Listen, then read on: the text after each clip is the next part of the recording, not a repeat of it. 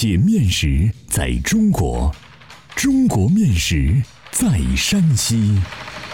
两千多年的可考历史，孕育出独特的三晋饮食文化。面食展现了山西人的睿智巧思，蕴含了深厚的人文底蕴。道不尽的面食文化，说不完的舌尖美味。百集系列广播节目《山西面道》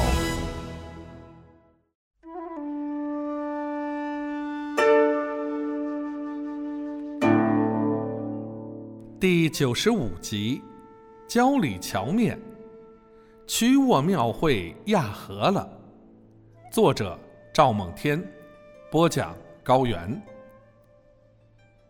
在曲沃，焦里桥面。是最为当地百姓称道的面食。特别是每逢庙会、赶会的人们，多以吃焦里荞面为快事。焦里荞面是什么面？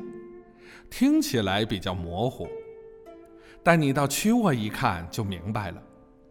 不是刀削面，也不是手擀面，就是饸饹床压的饸饹面，只是曲沃人不叫饸饹。习惯称面而已。既然是饸饹，那有什么稀罕？不，此饸饹非彼饸饹也。其他地方的饸饹与焦里桥面是不能同日而语的。要说清楚焦里桥面的非同一般，还得先说清楚焦里桥。焦里桥因建在焦里村得名。焦里村又因天河与汇河相交于此而称之。焦里桥就称焦桥，是座古桥，由附近七村集资，建于清康熙九年，位于曲沃县北董乡焦里村北汇河之上。它是一座青石七孔石拱桥。焦里古桥上的望柱顶端雕有甜瓜、石榴、狮猴等二百多尊石雕，十分精美。民谣云：“焦里桥七面窑，七十个狮子，八十个桃，还有二十四个挨打猫。”尤其在桥两端，还各雕铸有一对巨狮，体态威武，栩栩如生。整座焦里桥精巧坚固，造型美观。焦里桥作为曲沃咽喉要道，成为了古往今来过往行人与南北客商的必经之地。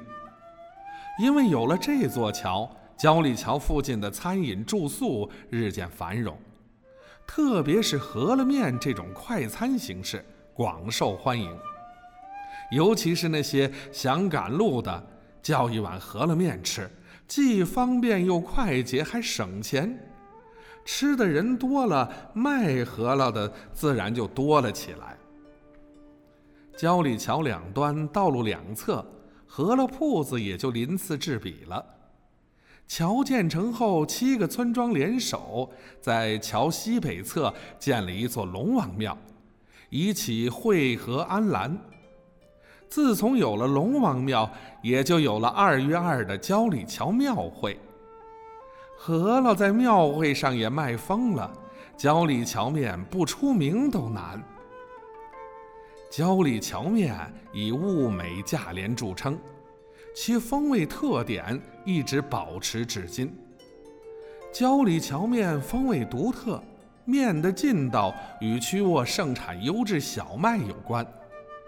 臊子的香美与当地出产的棉籽油和老黑酱关系密切。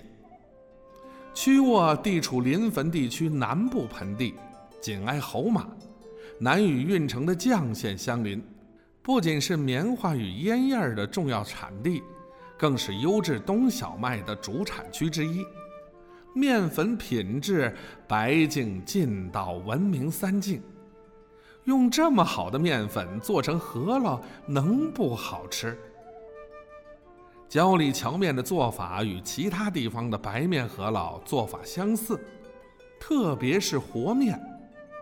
和面时也要在水里放少许盐和碱。和成面团后也要有醒制过程。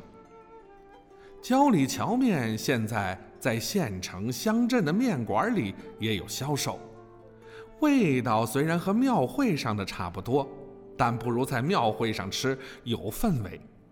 那白布帐篷下垒一个砖砌的临时大火炉，火炉外用麦秸泥一抹，满含乡土气息。火炉上做一口大锅，大锅上架一个大大的饸饹床，咿呀呀的压面声，听得人直流口水。长长的饸饹面飘在锅里，看得人实在眼馋。铺子里热气渺渺散发出来，钻进鼻孔的全是肉香。焦里荞面的臊子是选上好的五花肉来烹制的，在烹制时将肉块煮七八成熟后捞出来，先切成肉片儿，再切成肉条，最后切成肉丁儿备用。炒肉前，在炒锅里放上曲沃特有的棉籽油，炸糊花椒、大料、爆香葱姜蒜，放入肉丁儿。加去沃老黑酱，翻炒至出油，之后加水，放入小茴香、肉桂、丁香、豆蔻、砂仁儿、陈皮、草果、干姜等调料包，熬至肉熟。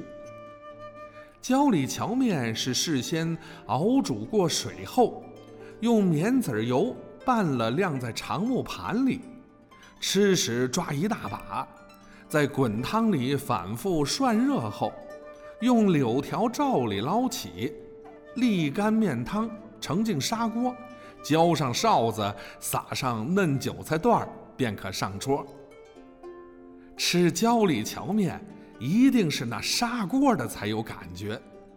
店家给你筷子的同时，还给你一个汤匙，筷子是吃面的，汤匙则是喝汤的。你可左右开弓，相互配合，任意享受。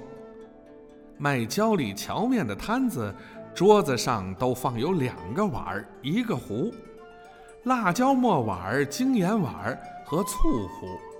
这些东西摆在那里，加不加都是时刻的事儿了。欢迎继续关注《山西面道》第九十六集：蒸糕，古韵十足的。晋南小吃。